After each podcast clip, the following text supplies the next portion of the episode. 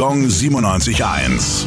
Well, the streets have a name. Ja, wo sind wir denn? Mannertstraße, Nürnberg. Jeder, der schon mal mit dem Gesetz in Konflikt geraten ist, kennt diese Adresse.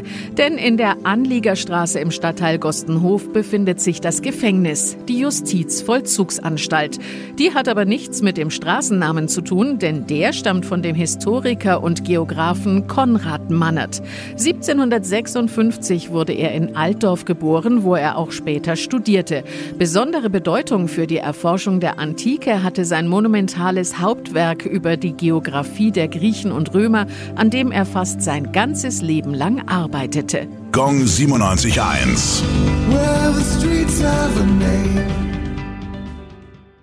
Die heutige Episode wurde präsentiert von Obst Kraus. Ihr wünscht euch leckeres, frisches Obst an eurem Arbeitsplatz? Obst Kraus liefert in Nürnberg, Fürth und Erlangen. Obst-Kraus.de